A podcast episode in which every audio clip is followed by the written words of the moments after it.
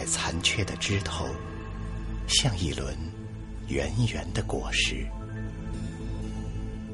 余晖中，只有黄昏还在悄然徘徊。此刻，是谁将铮铮的弦音融进了这生命中最后的意象？又是谁探壁苍穹，从无望之中索取着希望？胡杨，这种沙海中最具意志力的生灵，宛如一颗活化石。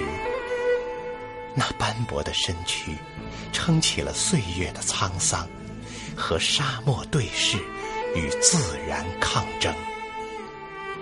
据说，它可以千年不死，死后千年不倒，倒下千年不朽。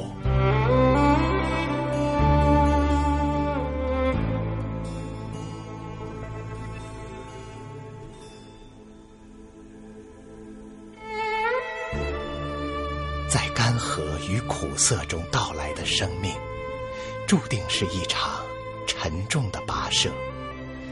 纵使春天有嫩绿的柔情，深秋有火红的韵律，谁又知道这中间蕴藏了多少挣扎的艰辛、搏击的豪情？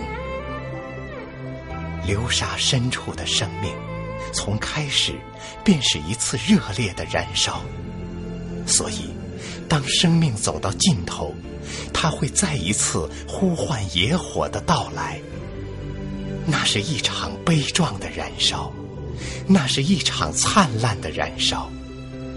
烈焰升腾，大火肆虐之后，灰飞烟灭，一切的一切又都还给了土地。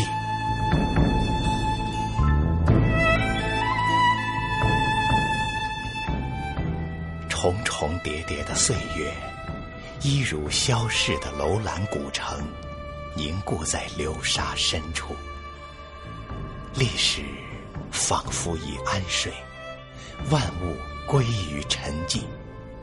天地之间，似乎只有这流动的线条与变幻的光影。